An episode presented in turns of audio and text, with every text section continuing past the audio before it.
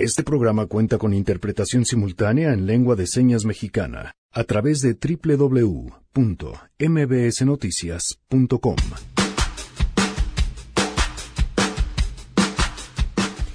Regresamos hoy con la Mesa Ciudadana, varios temas pendientes, por supuesto el caso de Minatitlán, el sistema aeroportuario y la reforma educativa de Andrés Manuel López Obrador. No va a haber tráfico con las plazas, no va a haber charrismo sindical. Eso es lo que sostienen los eh, que defienden la mal llamada reforma educativa.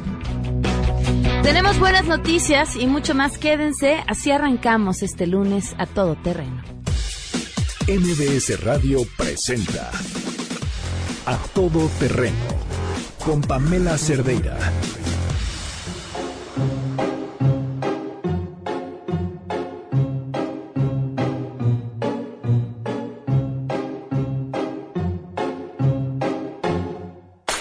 I'm sitting here in the boring room. It's just another rainy Sunday afternoon. I'm wasting my time, I got nothing to do.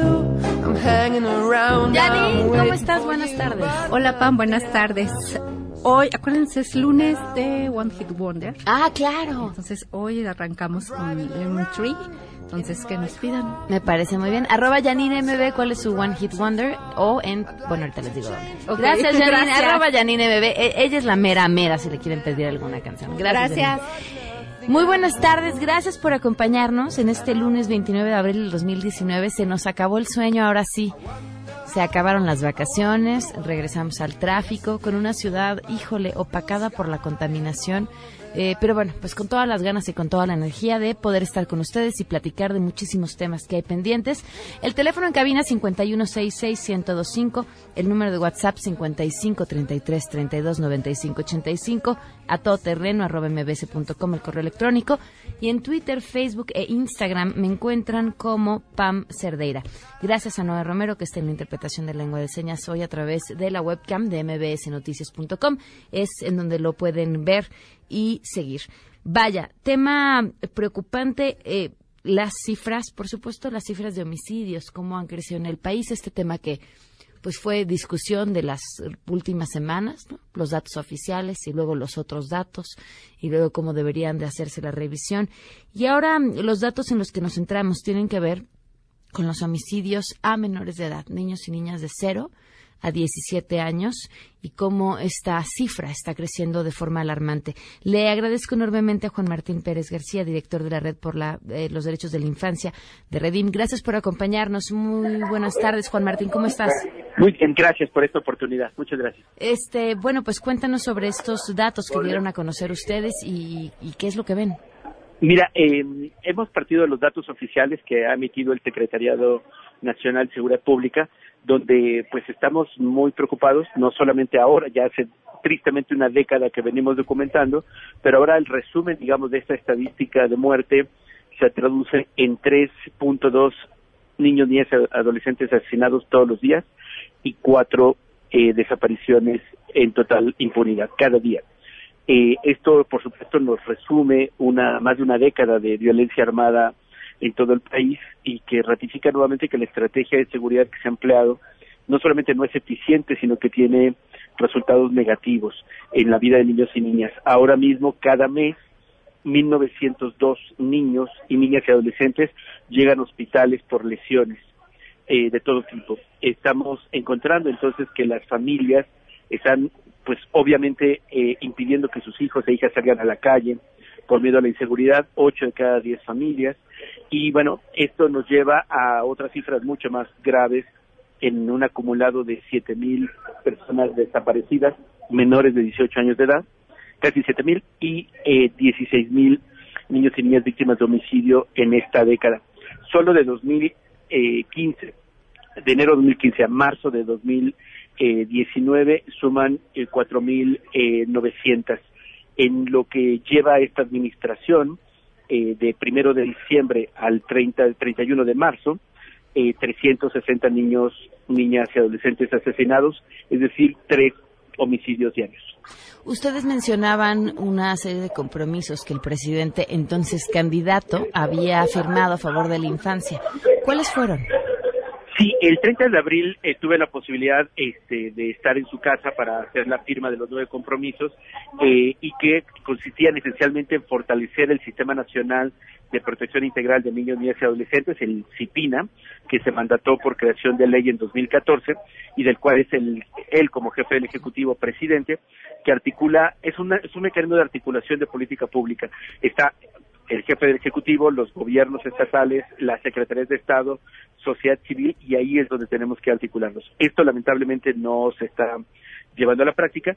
Otro compromiso que firmó fue abatir la violencia precisamente contra niños, niñas y adolescentes, el realizar una mayor inversión pública para los temas que están afectando a la infancia, el poder atender a los adolescentes en conflicto con la ley, eh, atender eh, la creación de un mecanismo transnacional de protección integral para niñas migrantes y algo muy importante, el que se pudiera considerar el trabajo de las organizaciones sociales como entidades de interés público, es decir, facilitar temas fiscales, lograr una mayor articulación eh, a través de las eh, acciones que realiza el Estado mexicano en su conjunto con sociedad civil desde hace muchos años, pero obviamente el compromiso fue reforzar y fortalecer esto. Tristemente, los primeros meses han sido contrarios a estos compromisos. ¿En qué condiciones se encuentra el CIPINA para este sexenio o al menos como ha iniciado?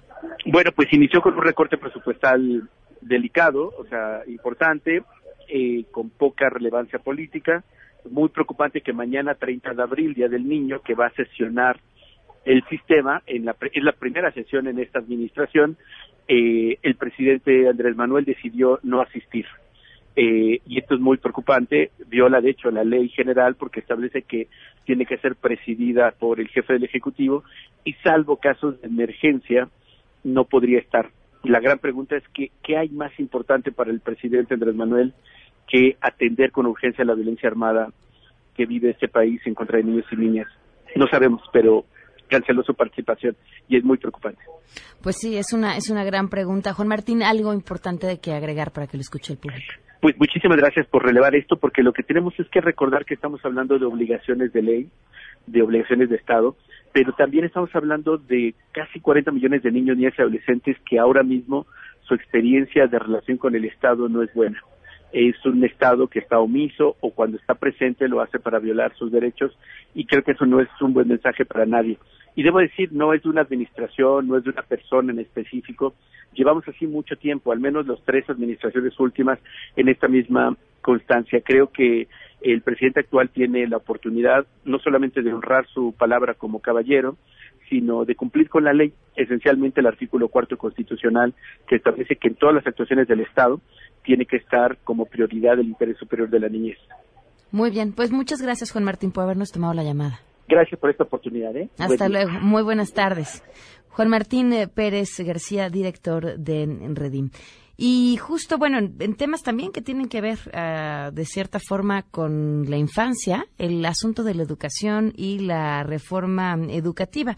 Y por supuesto, en esta narrativa de eh, amigos y enemigos, en donde hay personas que no comparten la misma forma de ver un tema. Y bueno, pues justamente es la información. Angélica Melín, te escuchamos. Buenas tardes. Hola Pamela, muy buenas tardes. Con el gusto de saludarte y también de saludar al auditorio. Bien lo comentas, existe una narrativa, eh, así es la palabra que ocupas Pamela, eh, en este caso por parte del propio presidente de la República, Andrés Manuel López Obrador, que cataloga como FIFIs a quienes no están de acuerdo con él o quien él considera son conservadores o están defendiendo intereses muy particulares. Bueno, pues a esta lista de las personas que el presidente de la República llama FIFIs se sumaron los maestros que se opusieron a la reforma educativa aprobada la semana pasada en la Cámara de Diputados. El primer mandatario recriminó que algunos profesores, que son diputados federales, bueno, pues eh, eh, hayan asumido esta posición FIFI de haber votado en contra del proyecto que él promovió o haberse abstenido en la aprobación de este ordenamiento que ya salió en la Cámara de Diputados y que será analizado en el Senado de la República. De gira en Oaxaca este fin de semana, el eh, jefe del Ejecutivo Federal insistió en que se va a derogar la reforma educativa del sexenio pasado por completo y lamentó que algunos no hayan terminado de entender que él está cumpliendo su promesa de acabar con la que insistió es la mal llamada reforma educativa. Escuchemos al presidente Andrés Manuel López Obrador. Unos maestros se opusieron, fíjense, a la reforma que se aprobó en la Cámara de Diputados y votaron algunos diputados maestros, igual que como votaron los diputados de los partidos conservadores. Ahí se unieron con los fifís. Afortunadamente, la mayoría entiende de que nosotros tenemos palabra. Refirió el jefe del Ejecutivo Federal que, aunque algunos quieren que se incumpla su palabra para que se diga que su gobierno es igual que las administraciones anteriores, bueno, pues se van a quedar con las ganas, advirtió el, el presidente. Durante la votación de la reforma educativa, Pamela, fueron ocho diputados afines a la Coordinadora Nacional de Trabajadores de la Educación, de las bancadas de Morena y también del Partido del Trabajo, quienes votaron en contra del proyecto presentado ante el Pleno el pasado jueves 25 de abril. La mayoría de estos congresistas son del estado de Oaxaca y bueno, pues entre ellos se encuentra uno de los ex líderes precisamente de la sección 22 que dio toda la batalla y los bloqueos a los alrededores de San Lázaro, los integrantes de la sección 22 y bueno, pues mientras el, el maestro Azael Santiago, que es secretario de la Comisión de Educación, él votó en contra de esta reforma, también estuvieron en contra la presidenta de la Comisión de Pueblos Indígenas en la Cámara de Diputados, es la diputada de Morena Irma Juan Carlos y el diputado secretario de la Comisión de Hacienda, Carol Antonio Antamirano,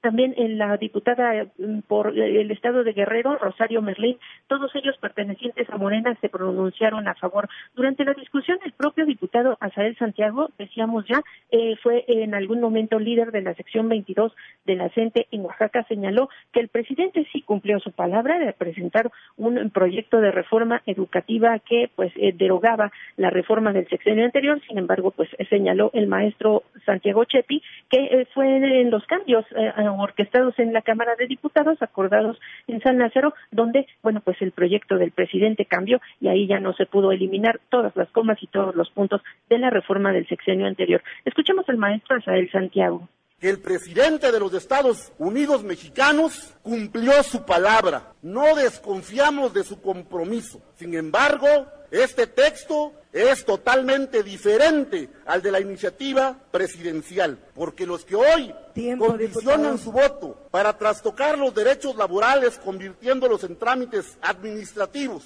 respecto al ingreso, la promoción y el reconocimiento, representan los intereses de hace seis años y así los maestros eh, que votaron en contra de este ordenamiento que ya se analizará en el Senado, bueno, pues quedaron en la lista de FIFIs. Pamela, es el reporte.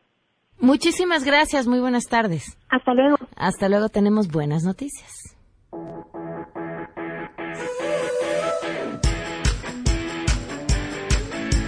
Nos acompaña César Alberto Loesa, director de Educación en UNET. Bienvenido, ¿cómo estás? Pues contento de estar nuevamente contigo, Pam. Cuéntame, ¿qué están haciendo? Pues mira, rápidamente te cuento, eh, hoy estoy eh, representando a UNET, nosotros somos una organización de la sociedad civil. Lo que hacemos es llevar todo un modelo sistémico a escuelas públicas, lo traduzco, ¿no? Lo que hacemos es llevar laboratorios de cómputo a escuelas públicas, desde preescolar hasta nivel media, media superior. Y eh, esto va acompañado de una serie de actividades, entre ellas la formación docente para integrar estos dispositivos a la enseñanza. Y con ello atender dos condiciones particularmente.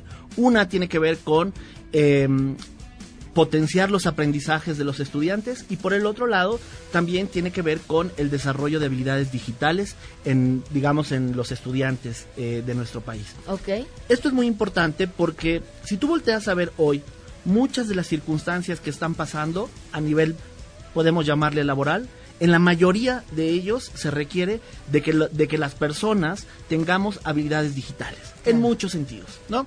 Si tú quieres trabajar en una empresa refresquera, hoy para poder distribuirlos necesitas eh, haber desarrollado esas habilidades. Quieres trabajar en una empresa hotelera, en algún lugar, ¿no?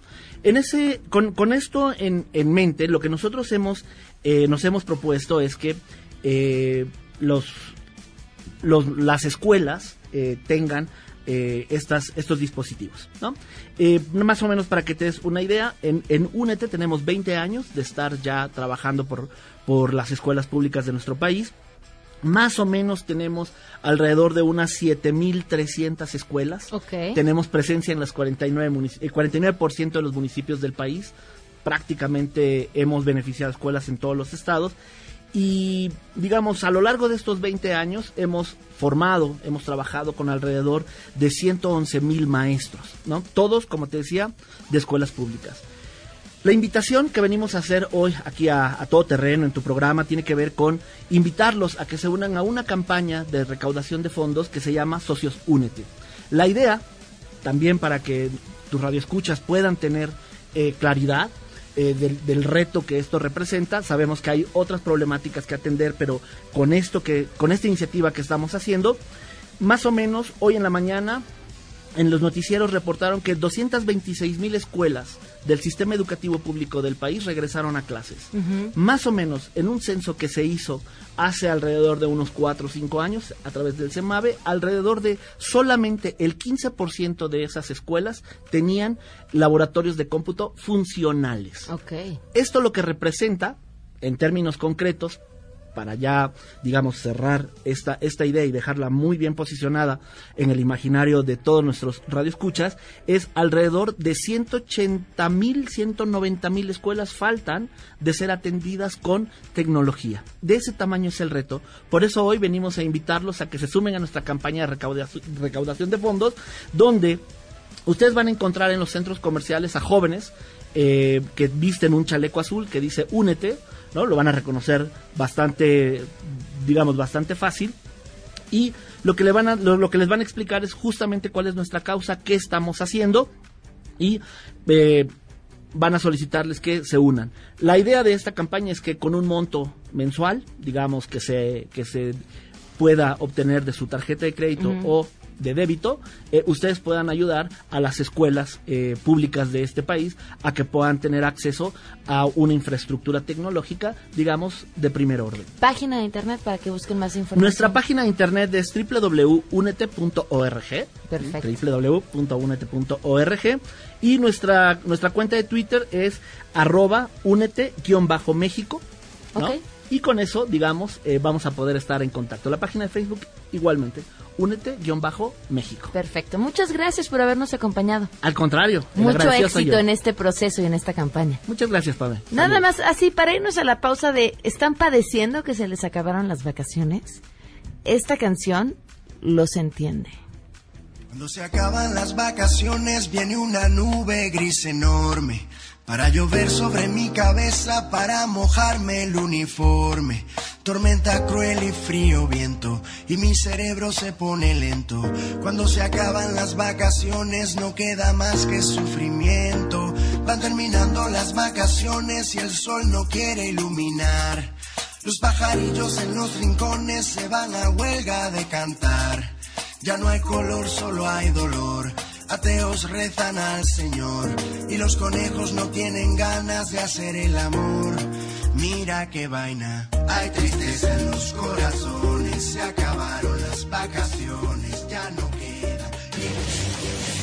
¿Crees que la reforma educativa votada solucionará los problemas educativos en el país? Por supuesto que no resolverá los problemas del país. La gente es su forma de vida, entonces nunca van a estar a gusto con ninguna reforma, inclusive menos ahora que se les prometió algo y que AMLO, como de costumbre, no cumple lo prometido. ¿Por qué? Porque él sabe que no puede darles el control, porque él quiere tener el control de todo. Eh, no, definitivamente la reforma educativa, así como la votaron, no va a resolver las cosas. Eh, los problemas de la educación en México son mucho más complejos que hicieron cambios para que no cambiara nada. Entonces, pues no, así no se puede. No solo no va a resolver los problemas educativos que tenemos, sino que va a rezagar aún más a las generaciones por venir y perderemos competitividad a nivel internacional. A todo terreno con Pamela Cerdeira. Continuamos. Por eso decidimos iniciar en Minatitlán lo de eh, la Guardia Nacional, el establecimiento de la Guardia Nacional. Ya quedó instalada la Guardia Nacional en Minatitlán y como lo dije ayer, esto desde luego implica hacer justicia, que se busque a los responsables de los crímenes se les castigue. De que se resuelve, se va a resolver a pesar del fiscal. Gobernador, eh, gobernador. Esperamos, como lo dije en la primera comunicación, esperamos que el fiscal acelere las investigaciones para que determine quiénes son los culpables y nosotros vayamos a... Yo les recomiendo que no salgan así de noche a andar solo en la noche en, en caminando porque es peligroso. No vengan aquí ahorita en Minatitlán, ahora sí mucha gente porque está todo muy peligroso.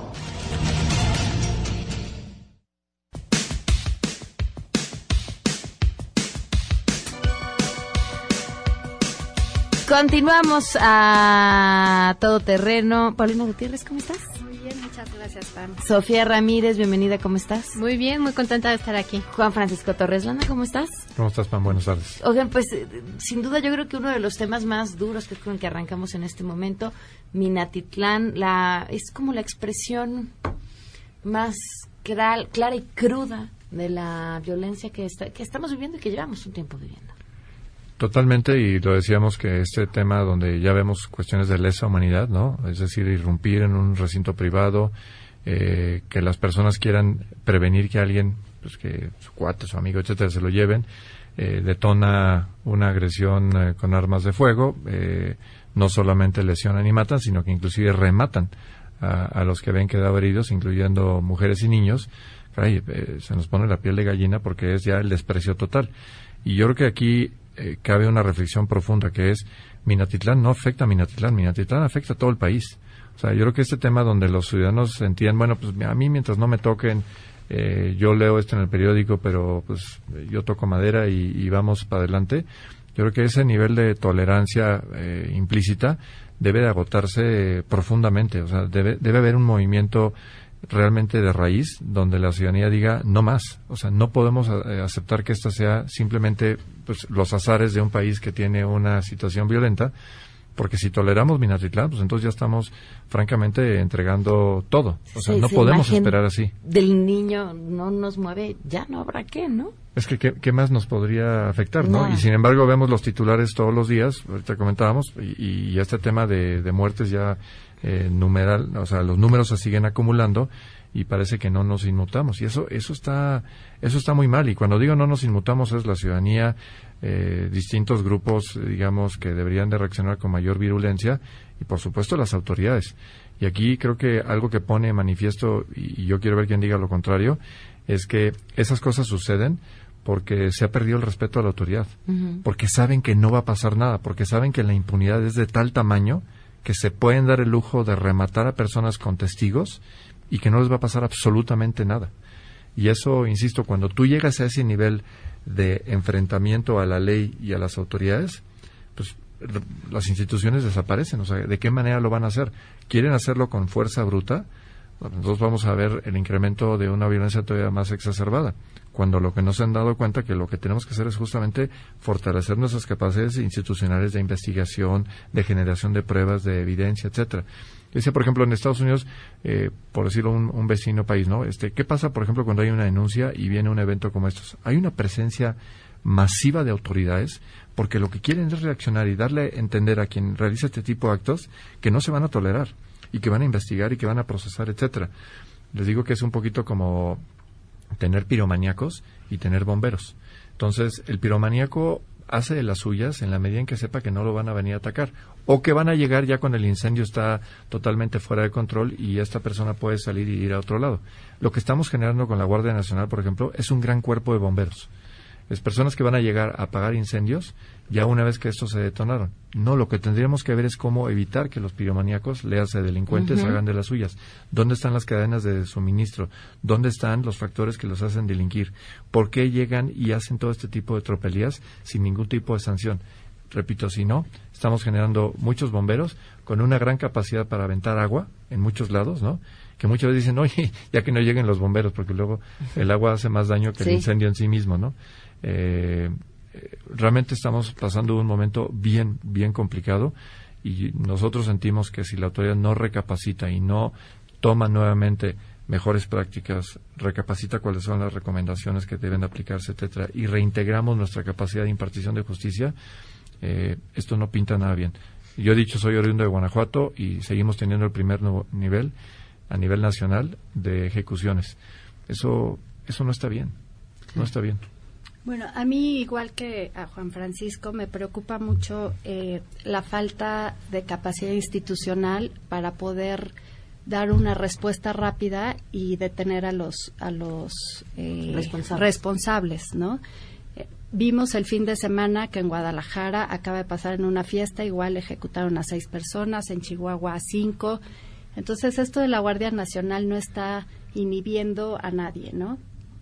Y lo que me preocupa mucho es que no vemos una eh, intención o voluntad de fortalecer esas capacidades, ¿no? O sea, yo creo que sí, y fue, fuera de lo que dijo el, go- el gobernador, que ya tenían a dos y luego que no eran esos, y hay confusión, o sea, es una confusión de las autoridades y del fiscal, y que dices, estos van a quedar impunes y van a seguir haciendo lo mismo. Y la Guardia Nacional actuando sin un marco regulatorio que todavía no está eh, acostumbrada a utilizar la fuerza, sin una intención, o no sabemos todavía lo que va a hacer la Guardia Nacional, si va a estar en retenes agarrando a gente que parezcan sospechosas, pero que luego, pues, ante la urgencia de la presión social, que no ha habido tanta desde mi punto de vista, No. agarrar a culpables bajo tortura, eh, pues se me hace que es un panorama muy complicado y que tenemos que exigir a que la impartición de justicia se vuelva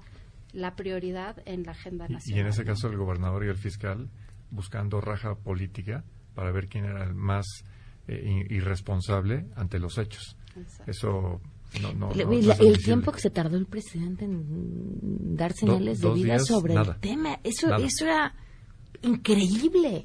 Es que sí amerita que todos estemos, bueno, colgados de la lámpara, como bien decía Paulina ahorita, no solamente es Minatitlán, sino es la alcaldesa asesinada un par de días Claro. después, son eh, los periodistas que no dejan de desaparecer, son las, estos asesinatos acumulados de cinco en cinco, de tres en tres, de seis en seis en la calle, eh, en lugares públicos donde realmente no acaba pasando nada. O sea, creo que la, tragedia nacional, como bien lo dicen, es la impunidad y que no le estamos dando como sociedad la importancia a transformar y exigir que empecemos por, por la corrupción, ¿qué? La impunidad. Empecemos por la impunidad. La impunidad es el caldo de cultivo para todos los delitos y, por supuesto, para la corrupción. Y, y como decía Paulina, creo que la parte que, que no estamos tampoco discutiendo todavía y habría que poner sobre la mesa es la Policía Federal tiene o, tenía eh, una gran presencia carretera, tiene todavía una gran presencia carretera. Eh, la gente confía mucho más en las autoridades de seguridad federales, empezando por la Policía Federal, que en las locales. Me parece que eso es lógico para todos, triste, pero lógico. Eh, y ahora con la Guardia Nacional, pues tenemos unos niveles de confianza mucho mayores en el Ejército, en la Marina, en la propia Guardia Nacional. Hicimos una encuesta hace poquito con, con Reforma en Mexicanos contra la Corrupción y vimos que efectivamente la Guardia Nacional, aunque la gente no la conocía, decía, "Ah, yo creo que va a estar bien si tú no le das la capacitación que amerita y no empieza a dar resultados más allá de solamente la foto, vas a tener un desgaste muy rápido de esas instancias que ahorita tienen el respaldo de la ciudadanía y, pronto vas a tener otra policía federal o otra policía estatal igual de desgastada que no dé resultados, que tenga violaciones a derechos humanos que sirva solamente para la foto. Y yo entiendo que en muchos casos la violencia tiene un origen primigenio en la desigualdad más que en la pobreza, pero los pobres no son criminales y creo que eso tenemos que sacarlo del discurso. Entonces, el regalar 500 vacas, como decía Cuitlagua García hoy en la mañana o ayer, ya, ya estoy un poco perdida en las redes, eh, pues eh, no es la solución. La solución es la procuración de justicia, es la cadena de custodia de los hechos, es hacer investigaciones serias y el mensaje que decías, Pamela. O sea, la primer ministro de Australia, cuando hubo hace un par de semanas el tiroteo en, en unas mezquitas y se murieron 50 personas en, en eventos eh, casi simultáneos, salió y en cuestión de días estaban prohibidas las armas de largo alcance y, y de uso cuasi militar y demás. Y aquí dos días para empezar a salir a decir y a condenar los hechos. Entonces, creo que tenemos que poner los puntos sobre las IES. No es que la corrupción no importe, la impunidad. Tenemos que volver a ver la impunidad. Todos tenemos que Ahora hablar no, de eso. no hay, yo no he leído, ni visto, ni escuchado, ni por parte del presidente, ni de las pocas personas que están con él que hablan, propuestas en este tema. O sea, no, no veo una iniciativa diferente o algo que pretenda cambiar. Incluyo el sistema de justicia en la Ciudad de México. Prácticamente todo se sigue siendo igual. Y el propio sistema de justicia penal acusatorio, o sea, se, se planeó para echarse a andar en, en 10 años, pero no fue suficiente y no puedes lanzarlo y esperar que eso te dé resultados de un día para otro.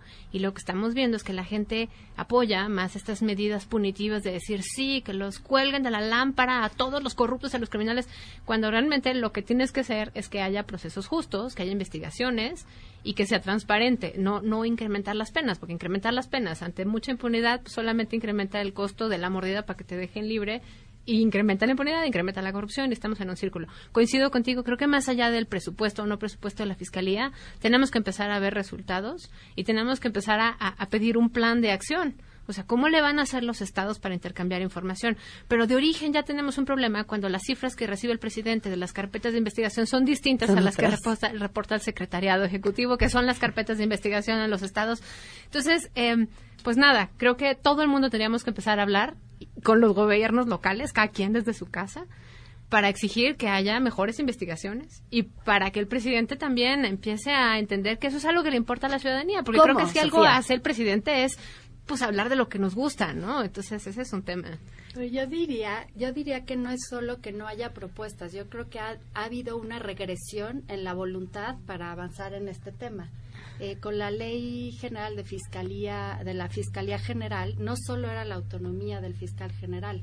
Durante mucho tiempo, académicos, especialistas, aunque no le gusten al nuevo gobierno y sociedad civil, hicieron propuestas para fortalecer y generar una nueva fiscalía que tuviera capacidades diferentes para poder investigar peritos, especialistas, etcétera, ¿no? Y fue algo que no se tomó en cuenta, ¿no? Pues sí, yo, yo creo que es nuevamente el tema, si, si no tenemos capacidades institucionales, no es posible investigar, no es posible generar el cuerpo, digamos, la cadena, famosa cadena de custodia, etcétera. Y recordemos que lo que el sistema sí generó a partir de la reforma de 2008 es consagrar constitucionalmente la presunción de inocencia, algo que largamente peleamos de que justamente antes, bajo el sistema inquisitivo, tú básicamente eras culpable y tú tenías que demostrar tu inocencia. La carga era al revés. Tú básicamente en el momento que el MP te consignaba, tú ya estabas, para todos efectos, sentenciado. Y nada más tenías que ver si de alguna manera o con algún abogado hábil podías revertir esa tendencia. La reforma de 2008 lo que hizo es, vamos a cambiar la dinámica. La dinámica ahora es, la, persona se le presume inocencia y corresponde a la autoridad quebrantar esa presunción. Pero ¿cómo la quebrantas? Con pruebas, con investigación y con un carácter rigurosamente científico. Entonces, el problema es que aunque se dieron do- ocho años de un vacatio legis, ¿no? de un espacio para que entrara en vigor en 2016, utilizaron los últimos diez meses nada más para capacitar a policías y MPs, cuando el primer respondiente es la policía. Tú hablas con los policías y, por ejemplo, les dices, oye, ¿tú qué opinas de ser el primer respondiente? ¿Qué opinas de la cadena de custodia? ¿Qué opinas de perseveración de evidencia? Y, francamente, se, se quedan con los ojos abiertos de decir, no sé de qué me está hablando, ¿no? Y eso te refleja de cuerpo entero que no tenemos esas capacidades. Y no es un ataque a los policías, es simplemente que nuestra clase política no se ocupó De ellos. de que los instrumentos funcionaran. Y, y es un tema, digamos, de una cadenita. Entonces, el momento en que la- el primer eslabón no funciona, el resto no. Pero fíjate lo, lo que es miserable. La respuesta de la clase política fue, y aquí hay uno de ellos, concretamente, diga, al- alguna persona con la que en totalmente desacuerdo, es el senador Mancera, anterior jefe de gobierno, porque él ha dicho que, que no, e- es un efecto de puerta giratoria, que los jueces son los culpables porque dejan salir a los delincuentes que son detenidos. No, más bien lo que hay que detener, seguramente podrá haber algún caso de corrupción judicial, no, no lo quito de que pueda ser el caso, pero no es un tema general, lo que es general es que cuando no se generan los insumos correctos para que cuando se genera la carpeta de investigación y después se judicializa la misma, si la misma viene mal integrada, el juez tiene que respetar la eh, garantía, el derecho fundamental de inocencia. Entonces le dice, ¿sabes qué? No, no quebrantaste, las pruebas no son suficientes y por lo tanto va para atrás, esto va de regreso. Pero la respuesta institucional, ¿cuál es? Presión preventiva oficiosa. O sea, lo que estamos es dando el paso para atrás. ¿Sabes qué? Como estoy consciente de que no voy a generar la carga proba- probatoria necesaria y no voy a quebrantar la presunción de inocencia, dame chance de sujetarlo y meterlo a la cárcel en lo que que vemos busco. si es que efectivamente es culpable o no. ¿Cómo? Oye, pero esa es una regresión absoluta. No, es que hay temas muy graves, por ejemplo, con, con armas, ¿no?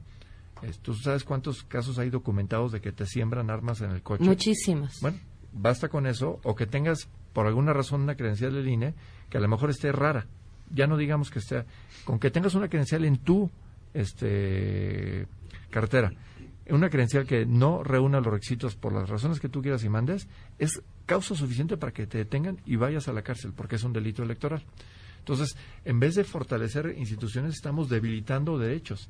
Es una trayectoria sumamente peligrosa, porque repito, en vez de que lleguemos a certidumbre y a los mejores estadías de sociedades en que se regula el Estado de Derecho como norma, no, aquí lo que estamos diciendo es no somos capaces, pero sí queremos prisión preventiva oficiosa. Le damos marcha atrás a una gran conquista que teníamos todos los mexicanos y eso ya está ahí, ya lo hicieron. Vamos a una pausa y seguimos platicando. ¿Crees que la reforma educativa votada solucionará los problemas educativos en el país? Los problemas educativos y los demás problemas políticos, sociales, económicos, los resolvemos entre todos, no nada más el ejecutivo, el legislativo, el judicial es una piedrita en el zapato, lo tenemos que resolver entre todos. No, no va a resolver los problemas educativos obviamente porque los intereses son diversos a lo que realmente eh, se debe de plantear. Queremos que sí, con esta reforma se arreglen muchos de los problemas educativos, pero yo creo que muchas cosas que sí estaban funcionando en el antiguo sistema se deberían de haber retomado, para no desechar todo por completo e ir avanzando. Construir en conjunto con lo que ya había hecho, solo modificar un poco. Regresamos a todo terreno. A todo terreno con Pamela Cerdeira. Continuamos. El aeropuerto de Texcoco nunca debió aprobarse y menos iniciarse. Fue un error gravísimo cuya cancelación evitó un desastre ecológico mayor una severa explosión demográfica en la zona oriente del Valle de México, la sobreexplotación de recursos escasos como el agua, el dispendio de enormes recursos públicos y la herencia de altos compromisos financieros a las siguientes administraciones. Aquí va a construirse el nuevo aeropuerto de la Ciudad de México. Va a llevar el nombre de un militar destacado, revolucionario va a llevar el nombre de Felipe Ángeles.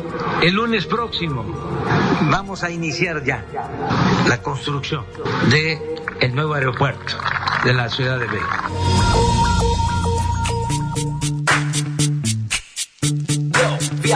Bueno, pues el aeropuerto es tu tema favorito, Juan Francisco, así que yo creo que deberías empezar.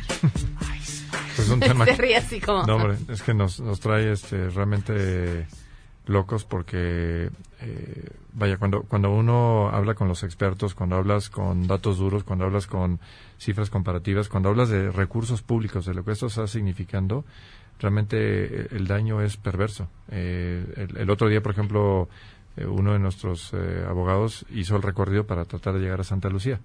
Tres horas después tuvo que desistir, no, no había forma de llegar. O sea, simplemente tres horas. Imaginar lo que es ese trayecto para todas las personas que van a estar eh, sentenciadas a hacer un cambio de vuelos, bueno, es que es, es realmente esquizofrénico. Cuando hablas, por ejemplo, con los militares, muchos de ellos no quieren salir a la luz pública, pero cuando hablas con ellos, ellos dicen que ellos están profundamente enojados, más allá del tema de que les den obra pública, y eso es delicado, que les empecemos a dar juego en la parte económica, en lo que es su instalación, esto tiene ciertos caracteres de estrategia y de eh, seguridad nacional, etcétera. O sea, en ningún lugar del mundo, en ningún lugar del mundo, y ya los checamos, conviven en una misma operación eh, una instalación militar y una instalación civil, donde digamos van a tener operaciones simultáneas, porque no son compatibles entre sí, porque tienen que ver con eh, intereses totalmente distintos. y digo, la verdad es que cada vez que despegas y ves ahí el rezago de una obra que ya tenía todo listo, incluyendo la parte de financiamiento, y que ahora vamos a dedicar 100 mil millones de dólares a, a destrozar eso, y otros 70 mil este, para generar un capricho. La verdad es que no, no, esto no tiene ni pies ni cabeza. Luego, supuestamente iban a iniciar la obra hoy, pero ya se dieron cuenta que no tienen estudio de impacto ambiental. Entonces dicen que se van a esperar hasta que lo tengan. Oye, pero es que es al revés. Primero tienes que tener todos los estudios de viabilidad, tienes que tener todo en orden antes de saber si eso efectivamente es viable. Entonces, lo que pone de manifiesto es que Riobó y los consultores y ahora los franceses pues, están haciendo todo este, en forma equivocada. Eh, hay un tema, por ejemplo, de fondo, este, más allá lo del cerro y los números, es que si no logran ciertas certificaciones internacionales, las compañías de seguros no pueden asegurar vuelos que no estén perfectamente, digamos, instrumentados en una operación solvente. Entonces, lo, lo, peor que nos podría pasar es dedicar un montón de dinero, ¿no? Ahora sí que un cerro, pero de dinero, para lograr un capricho y que la mero nos digan las, las, líneas aéreas, pues saben que con la no tiene viabilidad, no puedo volar allá aunque quiera, porque yo no puedo volar un avión que no esté perfectamente asegurado. Entonces estamos logrando unos eh, sinsabores y unos absurdos de verdad ¿No increíbles. se han pronunciado las aerolíneas o sí? Mira, eh, lo que pasa es que como pasan muchas esas cosas, este, nadie le quiere hablar al presidente o no quieren estar en el radar porque temen que en las mañaneras, ¿no? Los vayan a imputar, los descalifiquen de licitaciones, les lancen investigaciones, tengas a Santiago Nieto buscando cómo dañarlos en temas de lavado de dinero, etcétera. Muchas personas dicen, en- insisto, lo- los propios militares dicen, no digas mucho, pero estamos en contra. Las aerolíneas, creo que alguna ya dijo, oye, yo no puedo tener tres bases de operaciones, o sea, ¿cómo me van a imponer triplicar mis bases, mis costos operativos, porque voy a tener que tener en Toluca, en, en, este, en Juárez y, y en el aeropuerto Benito Juárez y ahora en, En Santa Santa, Lucía. Lucía. Felipe Ángeles, ¿no? Como le van a decir.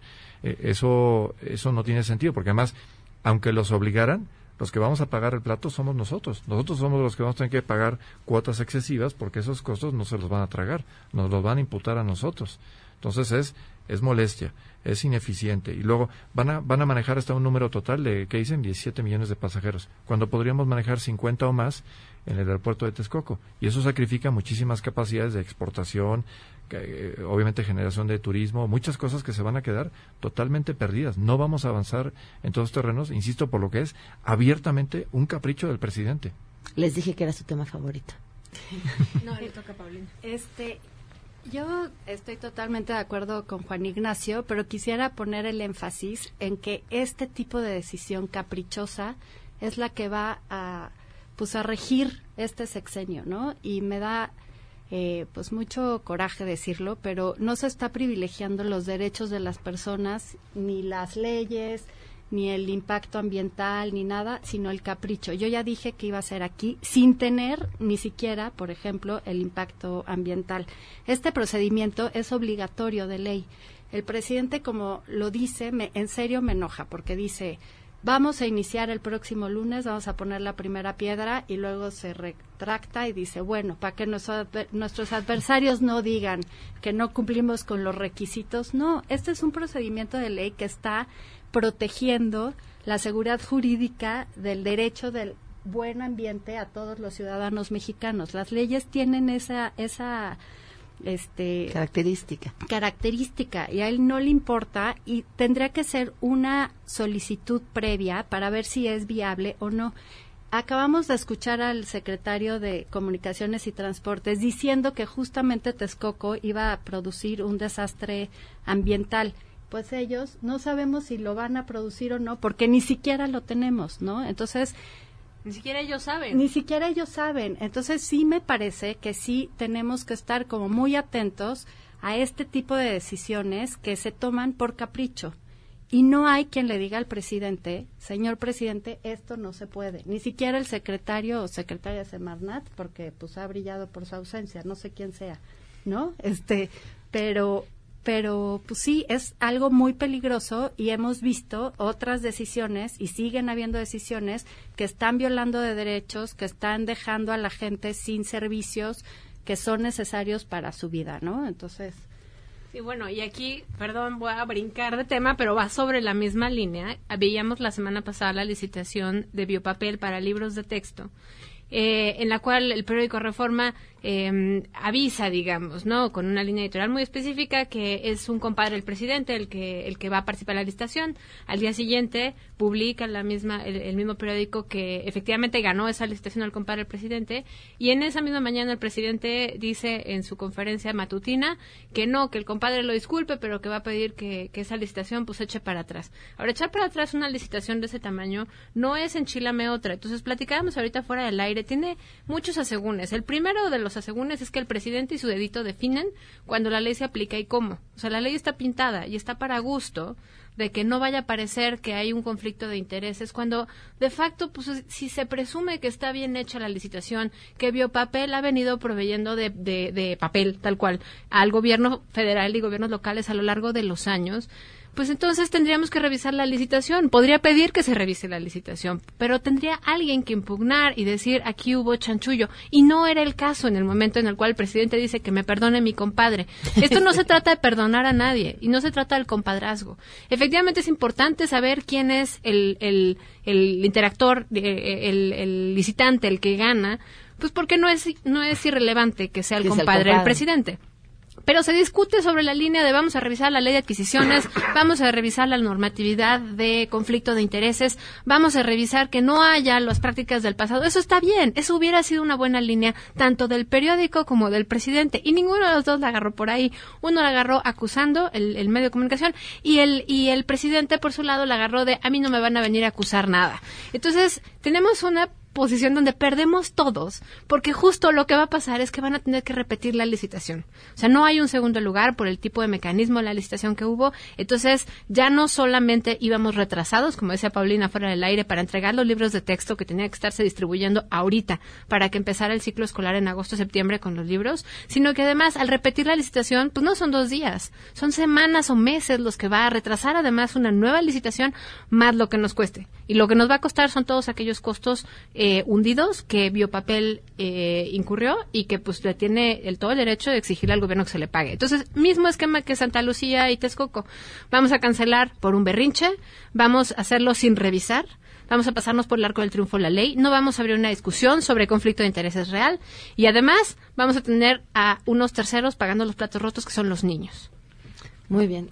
Eh, nada más me quedé en, eh, de la Secretaría del Medio Ambiente. La secretaria es la que em, cree en los aluches. Y este, bueno, pues ahí está algún- una respuesta a tu pregunta en dónde anda y, y a quiénes se les van a hacer las preguntas sobre el impacto ambiental. ¿Quieres agregar algo? Yo nada más decir en materia de licitaciones, eh, sé que traemos ya el tiempo encima, pero nada más señalar para que no digan el día de mañana que fue una cuestión de que fue el cochinero, que fuera la corrupción, yo qué sé.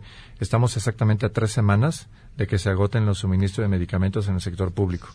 No han licitado, no han mandado bases, lo que se han hecho es inhabilitado por dedazo, por capricho del presidente, a las distribuidoras de medicamentos. Entonces, que la gente no se sorprenda porque en tres semanas en los hospitales públicos no va a haber medicinas. Y que no nos digan el día de mañana que esto fue por el cochinero o por la mafia en el poder o, lo- o cualquiera de estos argumentos. No, lo que pasa es que no licitaron y se les fueron los plazos para licitar. Y no saben, por ejemplo, que las eh, compañías farmacéuticas no tienen esquemas de distribución. Ellos no pueden entregar en, en municipios o en hospitales, ellos te entregan en la puerta de su fábrica. Entonces estamos a punto de vivir una crisis institucional en materia de salud, donde espero no sea el caso, pero quien me dijo esto y es un funcionario dentro de las autoridades, va a haber muertos en la calle porque no va a haber medicinas disponibles. Y eso no tiene corrección ya posible. Tienen un gap de cuatro meses. A partir de hoy, cada tiempo que se demore la nueva licitación, se va a incrementar ese a cuatro, cinco, seis o más meses. Y eso no lo van a poder aventar a nadie más. Es responsabilidad de la, de la actual administración. Y lo peor de todo es que nos van a decir una cosa así como con el huachicoleo. Ah, es que estamos limpiando de la corrupción. Aquí el tema es que la Aguanten, gente- por favor. Exacto, aguanten. un Apoyemos poquito. al gobierno. Que aquí sí se van a morir. Muchas gracias a los tres por habernos acompañado. Eh, antes de ir con Sheila, les recuerdo, ¿se han dado cuenta que cada vez hacen más cosas en línea? Ver películas, videos, presumir fotos, videos en redes, compartir en vivo. Internet hace tu vida más fácil si tienes un buen Internet. Por eso la recomendación Axtel Extremo. Un gran Internet para subir de volada tus fotos y videos y disfrutar al máximo de tus redes sociales. 100 megas por tan solo 550 pesos al mes, eligiendo Axtel Extremo y contratando en axtel.mx. Y de esto se hablará en las próximas horas. A todo terreno. Sheila, cuéntanos, buenas tardes. Hola, Pam, buenas tardes. Bueno, y mientras tanto, en la Cámara de Diputados se prevé que en unos minutos más sea analizado en comisiones el dictamen de la ley de austeridad, que ya alcanzó hasta donde sabemos ahora ya los consensos necesarios para que incluso hoy mismo o a más tardar mañana ya sea votado en el Pleno. Esta ley, nada más recordemos, restringe gastos, viáticos, contrataciones y compras y eh, de alguna manera había controversia por el tema de los días laborales. Entonces ya se llegó a un consenso y esta, esta ley no va a afectar los derechos laborales y los trabajadores podrán descansar los sábados y domingos. Muy bien, Estaremos gracias. Sheila. Gracias. Nos vamos, se quedan en mesa para todos.